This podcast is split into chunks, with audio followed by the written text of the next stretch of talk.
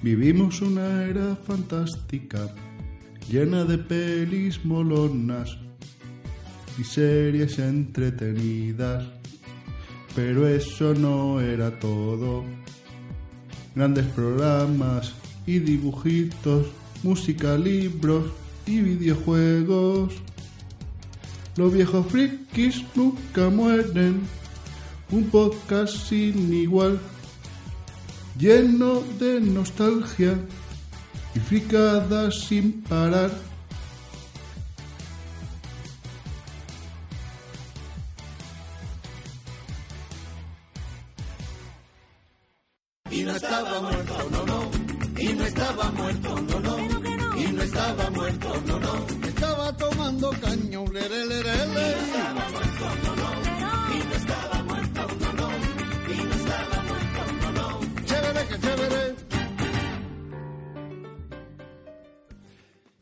Bienvenidos al cuadragésimo quinto programa de los viejos frikis nunca mueren. Eh, volvemos de este periodo vacacional. La verdad es que tenía muchas ganas de volver otra vez aquí, a la asilo más friki de la podcastfera, para seguir grabando podcast, que es una de las cosas que más me gusta hacer. Y bueno, en esta ocasión eh, quería, quería hablaros en cuanto todo estará a campo de la película Dulce Libertad. Y en Te vas a quedar ciego con tanta maquinita del juego de NES eh, Balloon Fight. Primero voy a poner la promo de, de la JPod, que como ya sabéis es el próximo 5 y 6 de octubre en Madrid. Y tras ello os dejo con la cuña la sección y empezamos. Se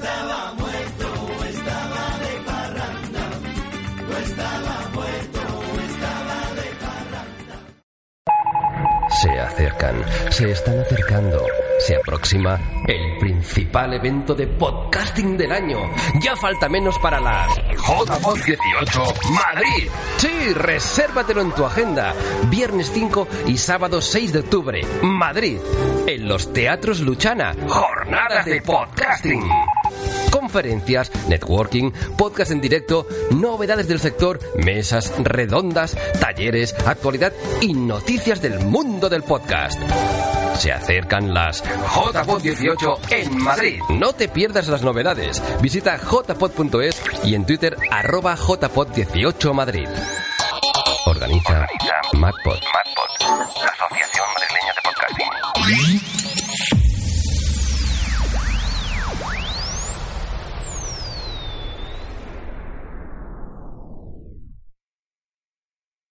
Cuando todo esto era campo, del póster de Pamela Anderson en mi habitación, de llamarte al fijo y grabarte una canción, intentando que no hablase locutor.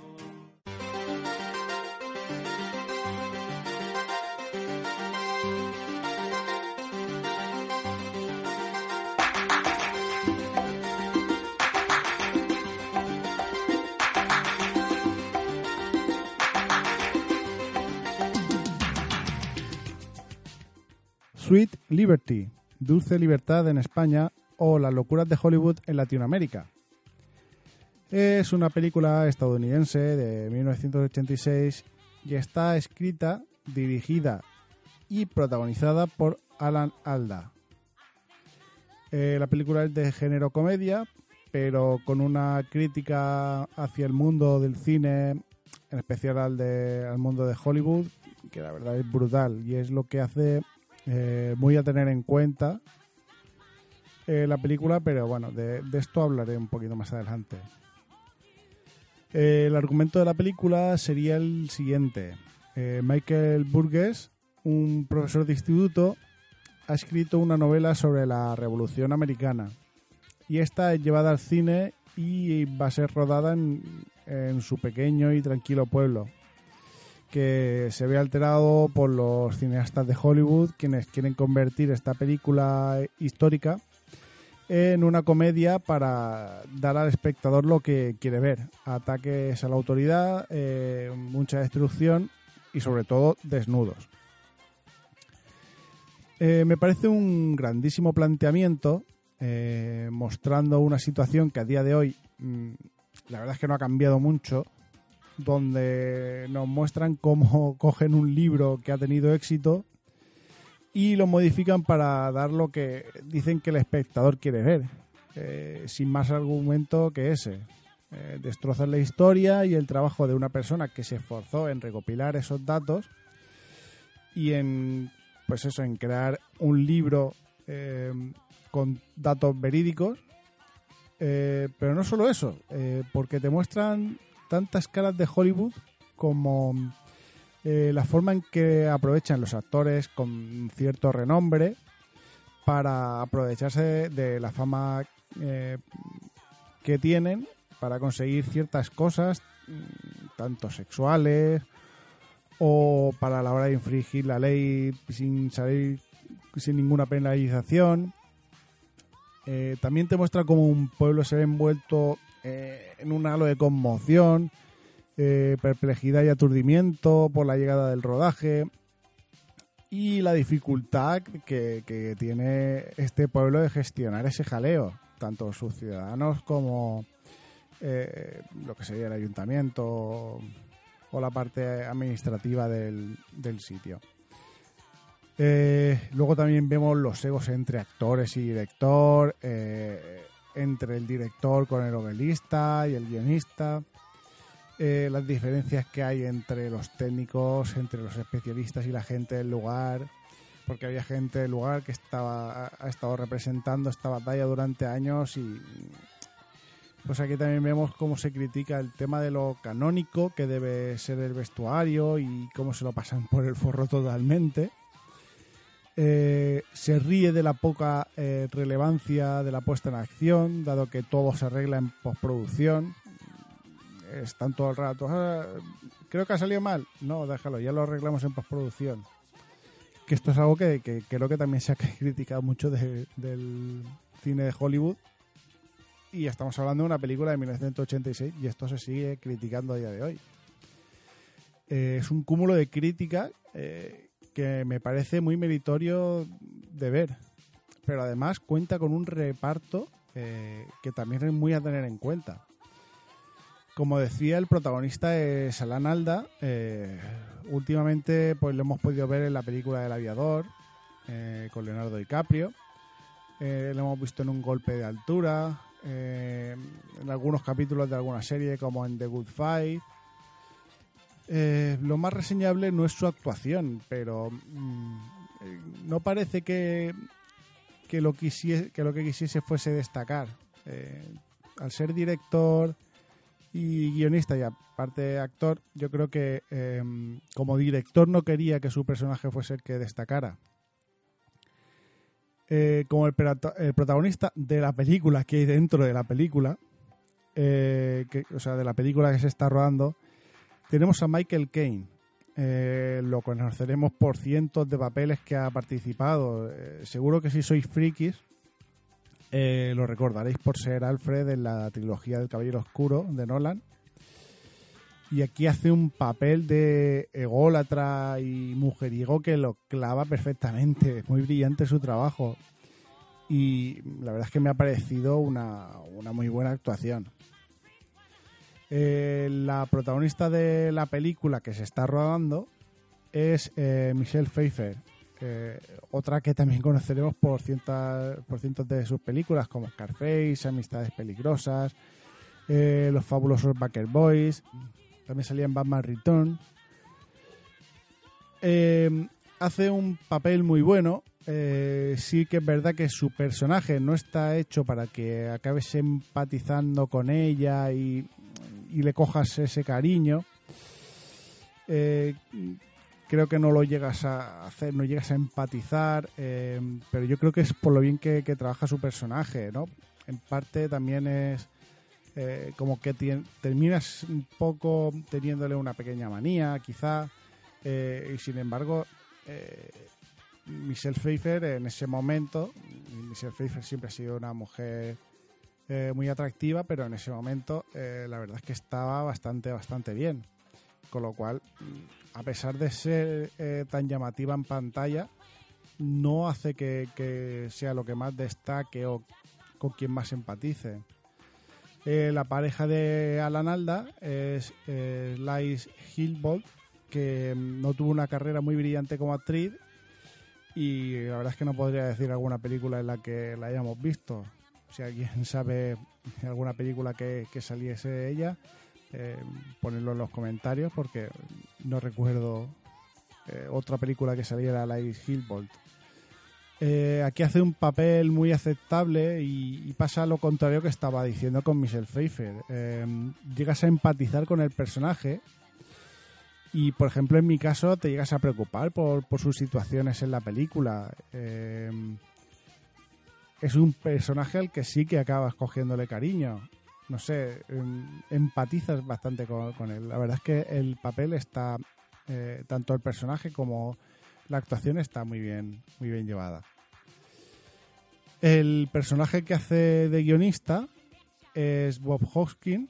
Eh, sí, es nuestro Super Mario Bros. favorito, porque no había otro Super Mario Bros. en, en cine.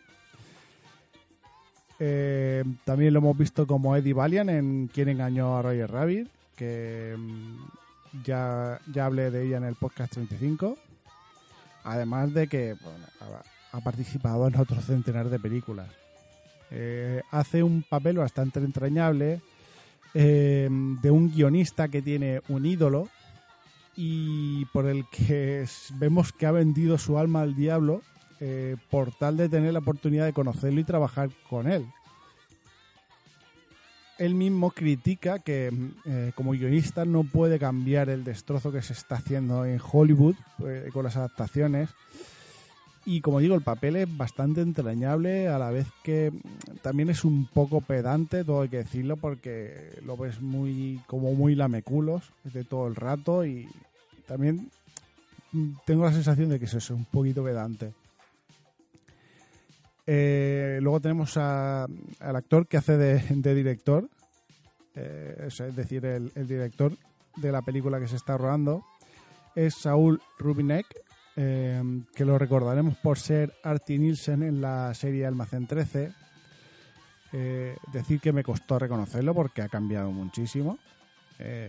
Hace un papel de déspota y arrogante en plan todo por el público, pero sin tener en cuenta la opinión del público.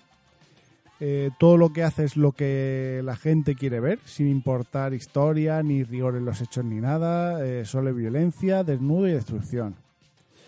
Y me parece que el personaje está muy bien construido. Creo que eh, es el personaje mejor construido de todos. Y también está muy bien interpretado. Eh, hay momentos en los que te dan ganas de entrar en la pantalla y darle un par de tortas. Yo, por ejemplo, que lo había visto como Artie Nielsen en Almacén 13, que, que es un personaje súper entrañable y al que le coges mucho cariño, eh, aquí es totalmente lo contrario. O sea, aquí llegas a, a tenerle manía.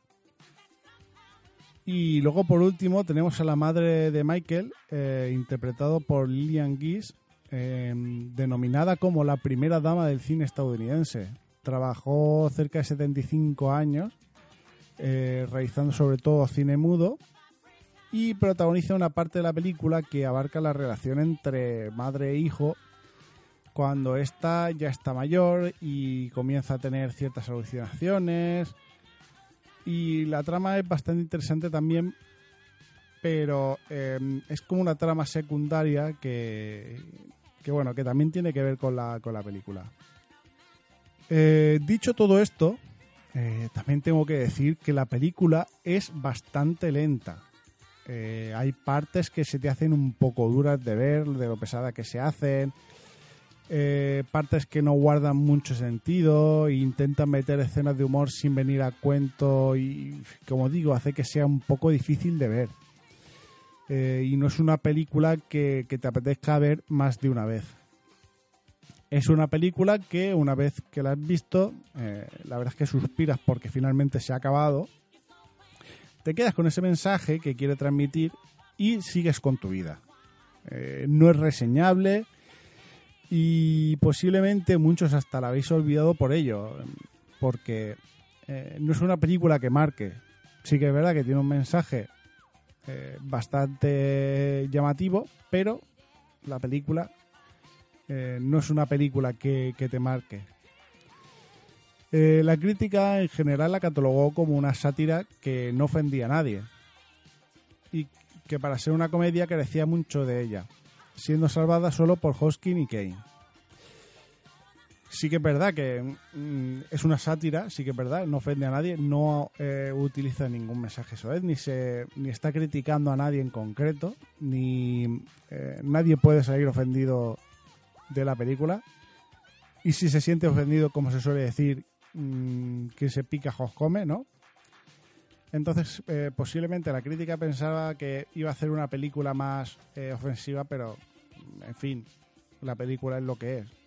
Es una película que te muestra un mensaje claro, pero mm, sin meterse con nadie. Eh, como digo, la película tiene un mensaje y un significado que a día de hoy eh, creo que todavía está ocurriendo, eh, pero os recomiendo verla si os la cruzáis en la televisión o si os apetece ver una película un domingo por la tarde, eh, ahora que viene la época que apetece tanto peli, serie y mantita. Eh, bueno, la podéis encontrar ahora mismo en el catálogo de Movistar. Ahora os dejo con la canción No hay marcha en Nueva York de Mecano, que lanzó en 1988 y en septiembre de ese año era número uno.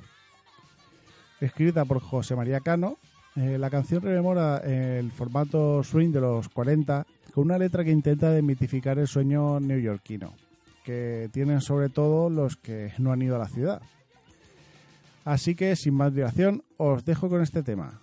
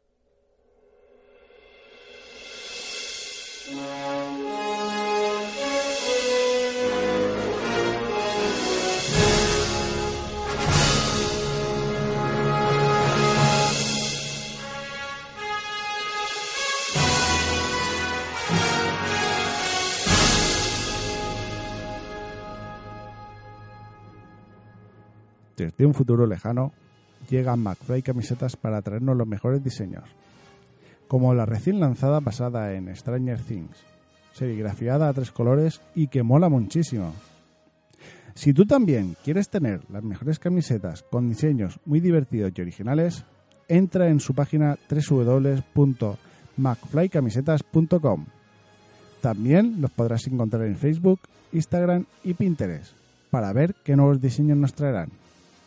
Camisetas McFly, las camisetas del futuro en el presente.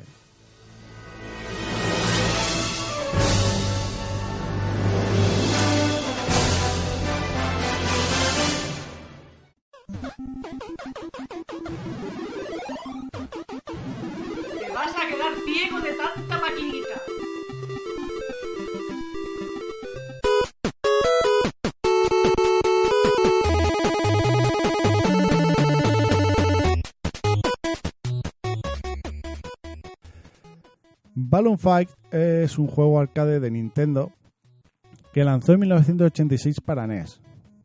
En el juego controlas a un personaje llamado Balloon Fighter que lleva dos globos atados en el casco. Y pulsando el botón A, el personaje agita los brazos y se eleva en el aire. También permite moverte con los controles izquierda y derecha por el aire para poder pasearte eh, por la pantalla, que es una screen free, una screen fija. Y al salir por uno de los laterales eh, aparecerás por el contrario. Puedes acabar con los enemigos saltando sobre ellos y explotándoles el globo. Eh, tras eso los enemigos, que son una especie de pájaros humanoides, caen con un paracaídas donde puede caer al agua y ahogarse, y siendo devorados por una piraña gigante, o caer en una de las plataformas. Eh, de ser así, eh, pasado un tiempo pueden volver a inflar el globo em, para volver a estar en activo. Así que hay que volver a darles para poder acabar con ellos. Eh, los enemigos también irán a por tus globos. Si explotan uno, pues te costará más explotar en el aire. Y si te explotan ambos, te quitarán una vida. Eh, también te puede quitar eh, vidas si te alcanza un rayo o si pasa cerca del agua y te come la piraña. Cada tres pantallas eh, había una bonificación donde salían globos de unas chimeneas y debías explotarlos para conseguir puntos. Eh, los niveles van pasando de esta forma, cada vez con enemigos más difíciles y más rápidos, aunque mm, todo con la misma estética y diferente color. El número de niveles es infinito, dado que van apareciendo las mismas pantallas, pero cada vez más difíciles. Y el juego cuenta con un modo para dos jugadores cooperativo, en el que cada uno controla un Balloon Fighter y deberán llevar cuidado porque puedes explotar el globo del otro jugador, haciendo que también sea un poco competitivo al mismo tiempo. El juego contaba con otro modo de, de juego, era el llamado Balloon Tribe, que se basa en ir paseando por un scroll lateral, eh, explotando globos y con estrellas de electricidad eh, que eran las encargadas de quitarte la vida. El scroll es infinito, por lo que puedes, si eres verdaderamente bueno y paciente, estar recorriendo durante muchas horas esa pantalla y nunca pasártelo. Eh, visualmente, la primera versión que salió para máquinas arcade en 1984, eh, bajo el nombre Versus Balloon Fight, contaba con un fondo negro. En la versión de NES eh, ya aparecía con un fondo estrellado, que, era muy minimalista, pero ya le daba una, una estética más interesante al juego. Eh, los enemigos, como he dicho antes, tenían pinta humanoide con un pico de pájaro, que es lo que le utilizaban para explotarte los globos. Eh, la estética del juego es muy sencilla, muy simple, pero funciona muy bien. Eh, el movimiento es muy difícil de controlar, eh, pero de otra forma creo que no tendría sentido, dado que estás moviéndote eh, por el aire con globos. Y creo que en parte le da cierta dificultad y realismo. Mm, Realismo dentro de lo que cabe, porque por ejemplo los cazadores de mitos ya han descubierto eh, en uno de sus programas que es imposible con tan poca cantidad de globos flotar en el aire. Aunque vamos, que mm, creo que no hacía falta que experimentaran mucho. eh, está claro que no se puede. eh, se llama sentido común, ¿no? Eh, eso de, flotar con dos globos. Pero bueno. Posteriormente, en 1990, saldría una versión eh, algo mejorada para Game Boy llamado Balloon, Balloon. Eh, tenía la misma estética, eh, pero esta vez llevando a una niña y no saldría en Japón hasta dos años después bajo el nombre y la licencia de Hello Kitty World. Mismo juego, pero con Hello Kitty. Eh, también se lanzaría una versión Game Watch basado en el modo Balloon Trip. Y es uno de los 30 juegos que viene preinstalado dentro de la NES Mini. Y uno de los 20 juegos que se han puesto a disposición en Switch con el estreno de, del online. Que eh, cuando salga este podcast eh, estará a punto de salir porque este podcast sale el día 17 y el 19 ya han dicho que el, que el modo online estará activo. Sí, posiblemente esto lo estaréis escuchando después de, de haberos suscrito ya al online si tenéis la Switch. Eh, además, podemos ver numerosos cameos en diferentes videojuegos. Eh, por ejemplo, en Super Smash Bros. Melee eh, es uno de los trofeos que se puede conseguir. Además, eh, iba a ser un personaje jugable en este juego. Fue una beta, pero finalmente su puesto se lo quedaron los Ice Climber.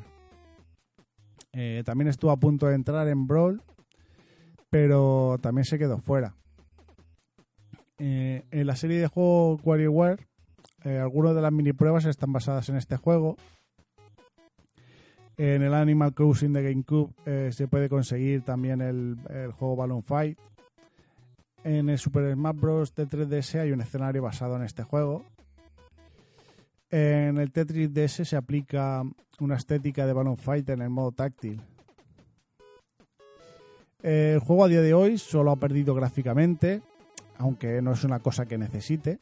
Eh, la jugabilidad que tiene, eh, la forma de engancharte a jugar una y otra partida hace que siga siendo muy llamativo y sobre todo eh, que con tan solo tres botones ya puedas estar durante horas jugando. Es a tener en cuenta cuando hoy día para cualquier juego necesitas 11 botones para poder disparar.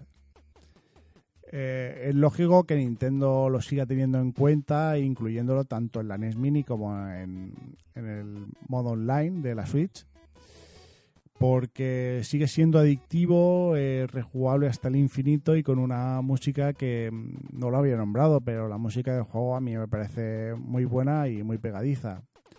Eh, tanto que en ocasiones, sin darme cuenta, estoy silbándola o tarareándola.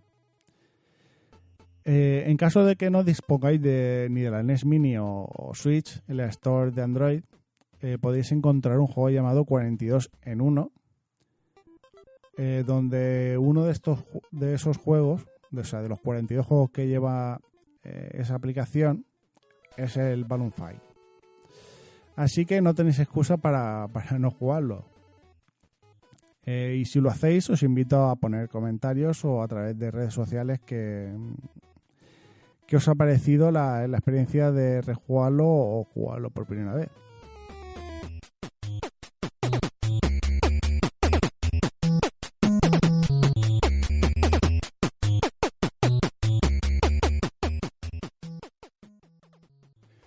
Y ahora pasamos a las recomendaciones de los podcasts que he querido renombrar como Toma Jeroma, los podcasts que más molan.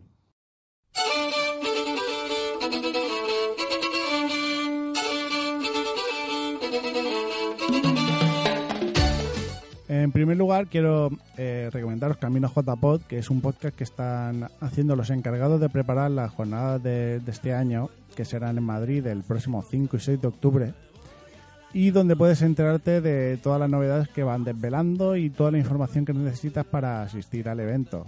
Eh, muy recomendable escuchar este podcast si quieres asistir a la JPod este año, en el que será en los Teatros Luchana de Madrid. Eh, también quería recomendaros el podcast Condenados Podcast. Es un podcast donde un grupo de amigos dirigidos por Porti eh, hablan del día a día en las relaciones de pareja y su convivencia.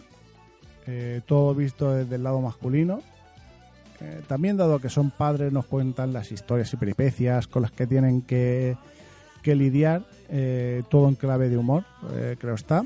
Eh, lo hacen muy divertido y, ameno.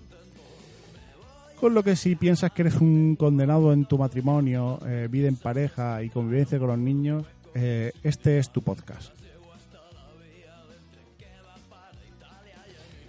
También he querido incluir un, una nueva, un nuevo apartado, o nueva sección, por así llamarlo, donde me gustaría hablar de pues los juegos que estoy jugando y, y cosas que estoy viendo, eh, como para recomendaros. Y esta sección la he querido llamar ¿Y qué pasa, tronco?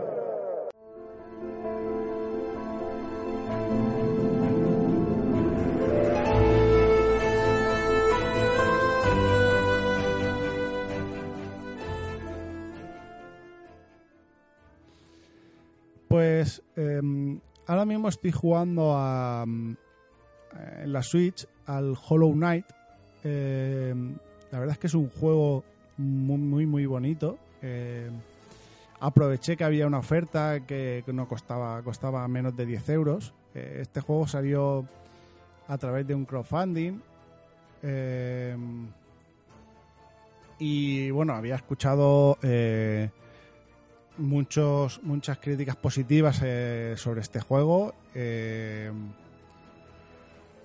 y, al final, pues eh, me he visto medio obligado a tener que, que- jugarlo porque todo el mundo hablaba muy bien de él. La verdad es que es un juego súper bonito. Lo que es la estética del juego es muy bonito. También es muy difícil, pero me recuerda mucho a, juegos de plataforma eh, antiguos de, de la NES Super NES.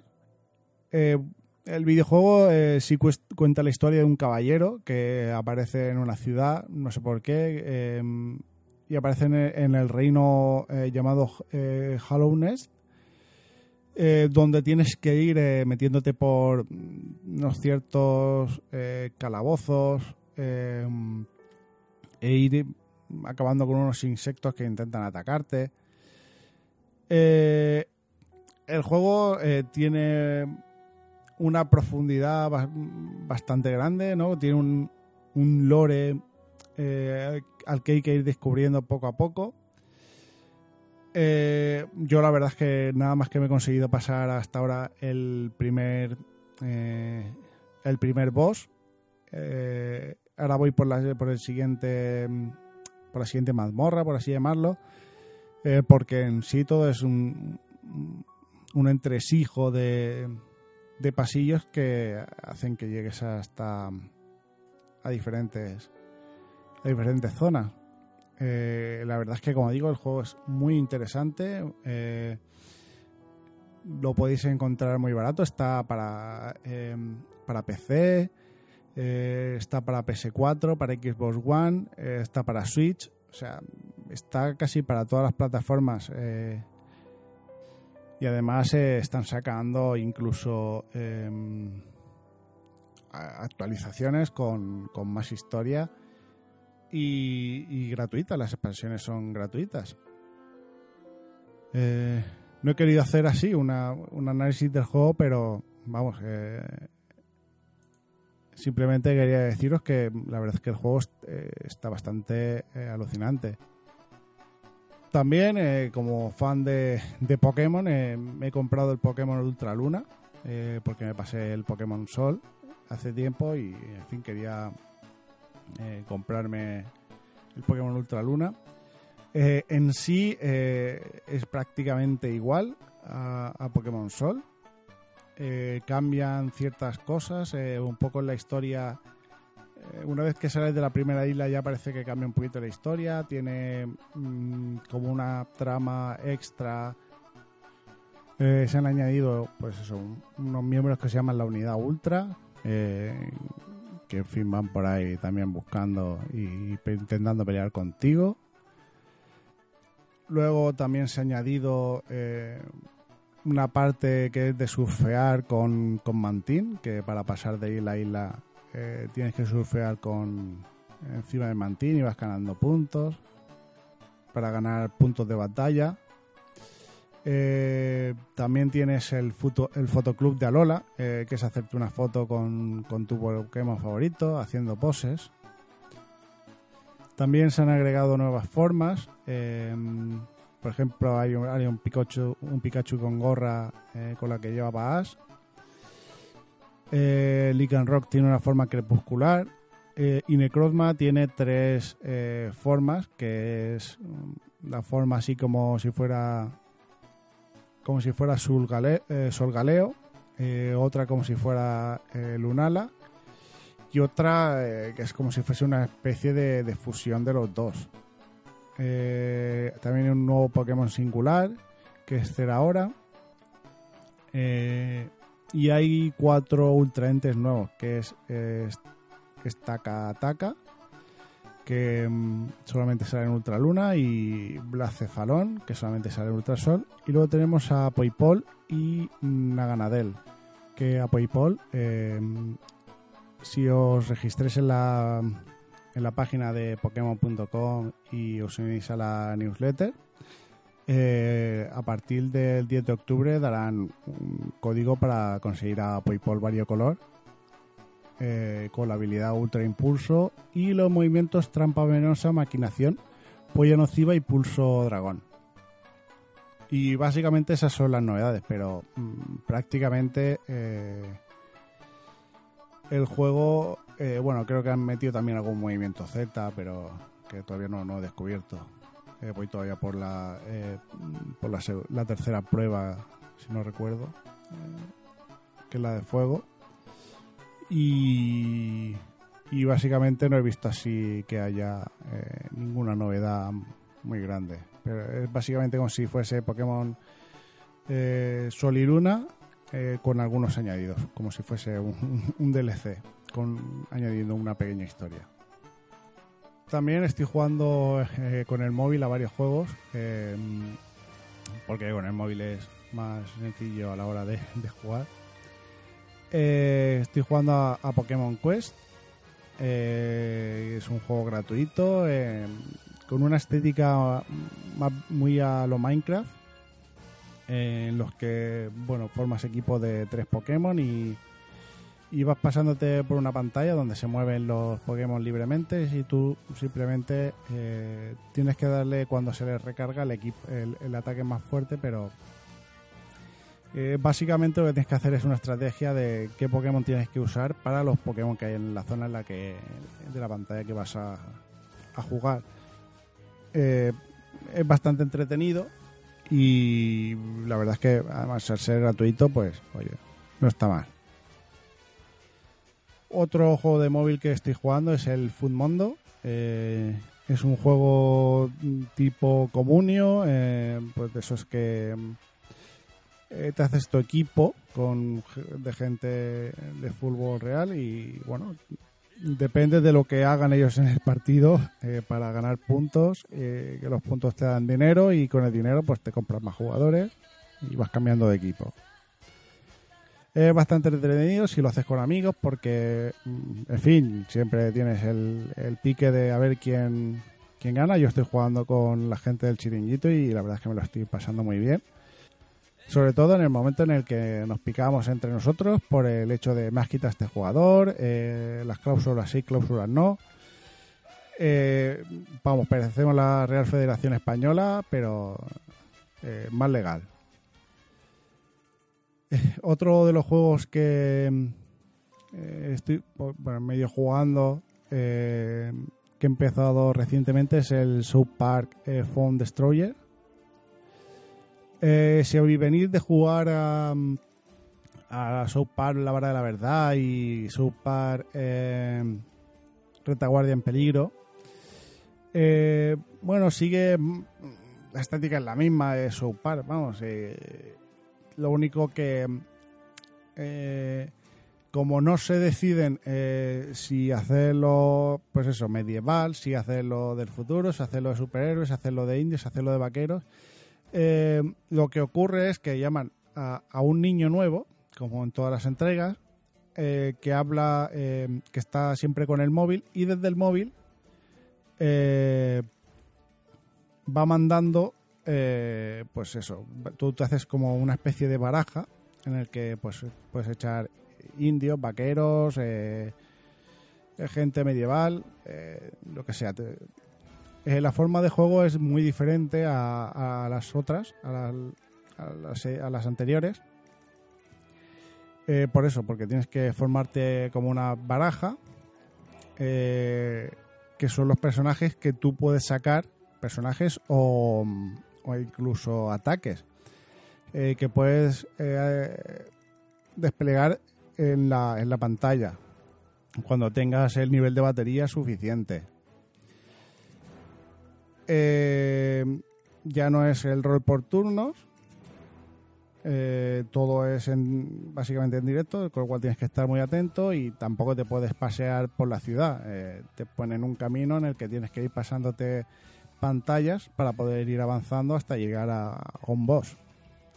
Eh, como digo, estoy eh, jugando recientemente. La historia, como siempre, es muy divertida. Eh, el juego es gratuito, lo podéis descargar en la, en la Store. Y, en fin, si os gusta South Park, muy a tener en cuenta también. Y sobre todo si os gusta jugar con el móvil.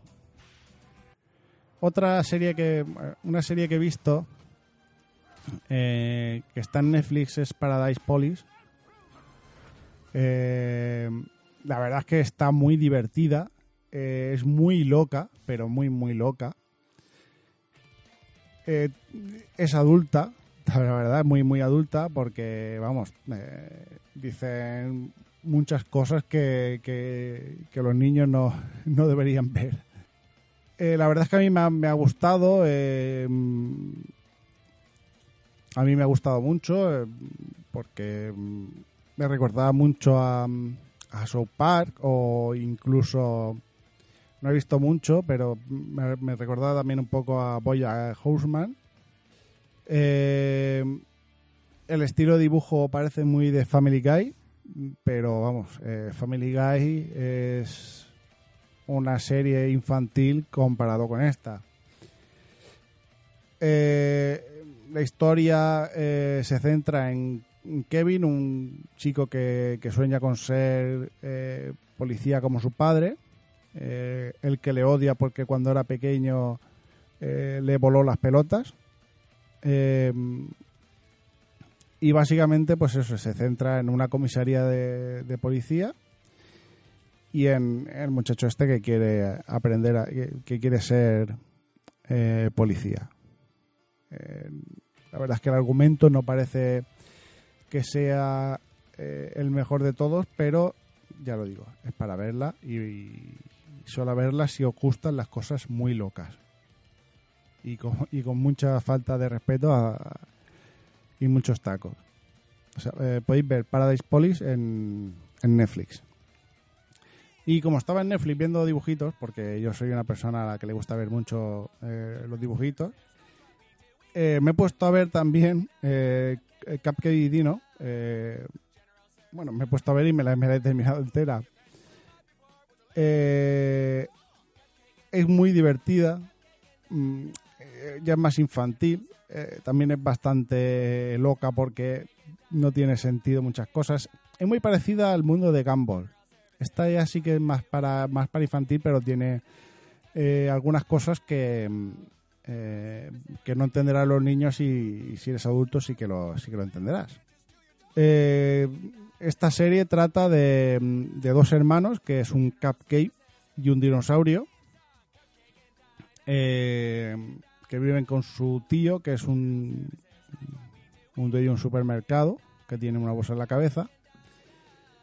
Y bueno, pues la historia em, va sobre estos dos personajes eh, que van haciendo arreglos y chapuzas y bueno, quien hay gente que va contratando sus servicios y eh, y ellos pues bueno pues eh, lo intentan hacer lo mejor posible. Eh, tiene la serie tiene eh, 26 capítulos. En Netflix lo tenemos eh, partido en 13 capítulos de, de media hora, eh, aunque cada capítulo tiene dos episodios. O sea, los episodios tardan nada, con lo cual la serie la ves en, en un rato. Pero sí que es verdad que es una serie más infantil, más relajada. Ya si te gustan los dibujos, eh, es para verla eh, como yo hago, como a mí me gusta, que es los fines de semana cuando te levantas a desayunar, ponerte una serie de dibujitos de estas para recordar como cuando eras pequeño y te despertabas para ver los, los dibujos.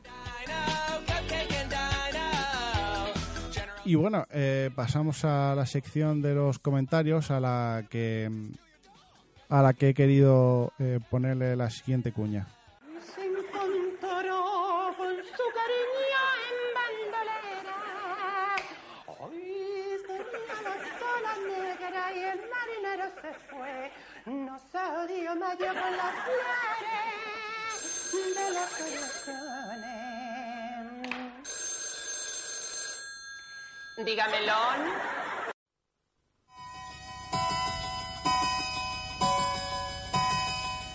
Bueno, en el anterior eh, capítulo, en, el número 44, de, que trataba sobre una pandilla alucinante y Super Bomberman, eh, dejaron dos comentarios. El primero de ellos era de Idrial, eh, que me decía que pases un feliz verano, Yayo Friki. Te echaré de menos este verano. Eh, muchas gracias, Idrial. Sobre todo porque eh, Idrial es eh, posiblemente la única persona, eh, no que haya escuchado todos los podcasts, porque eh, sé que hay más gente que ha escuchado todos mis podcasts, pero sé que Idrial es la primera que ha estado siguiéndome desde el primer programa. Así que muchas gracias. Estoy de vuelta para que me sigas escuchando. Y muchísimas gracias por, por todo el apoyo que se está dando siempre desde el principio. Un abrazo muy grande. Eh, el siguiente comentario es de Ducky Pink, eh, que dice, hace muchísimo que no he visto la peli y hace poco la estuve buscando. Me trae muy buenos recuerdos. Gracias. Postdata, gracias por la recomendación. Eh, muchas gracias a ti. La verdad es que la película trae buenos recuerdos y la, si la viste sobre todo en la infancia. Muchas gracias a ti. La verdad es que la película de la hablé el- está muy muy bien. A mí me, a día de hoy todavía me sigue gustando, con lo cual eh, es muy buena para que la eh, las revisiones y sobre todo la- las revisiones con, con tu hijo, que seguro que le, que le va a gustar. Eh, Ducky Bean, decir que, bueno, me decía gracias por la recomendación, eh, porque también recomendaba Claqueta y Acción, que es en el podcast que ella está participando más activamente. Y, y decir que a Ducky Pin la, la tengo que invitar un día aquí al podcast, porque la verdad es que me gustaría eh, que estuviese por aquí ya que ella también eh, ha vivido los 80 y 90 y con la misma pasión que, que, que, por ejemplo, la he vivido yo.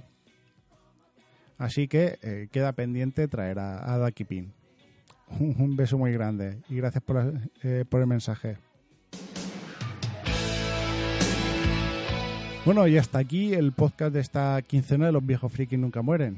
Eh, muchas gracias por haberme escuchado. Os recuerdo que podéis seguirme y comentar a través de la página de Facebook con el mismo nombre que el podcast. Eh, en Twitter como arroba friki. A través del canal de Telegram donde subo cada podcast y, alguna chorrada que se me pase a la cabeza. Aunque este verano, este verano estaba bastante parado. Eh, también podéis escuchar el podcast en Radio Podcastellano, en iBox, iTunes o vuestro podcast favorito, donde además de dejar reseña, podéis darle me gusta o puntuar con estrellas. Acepto todo tipo de críticas y comentarios. Además, también podéis escribir en el mail viejosfrikis.gmail.com. Gracias de nuevo por llegar hasta aquí y volveré dentro de 15 días. Hasta entonces, que la nostalgia friki os acompañe.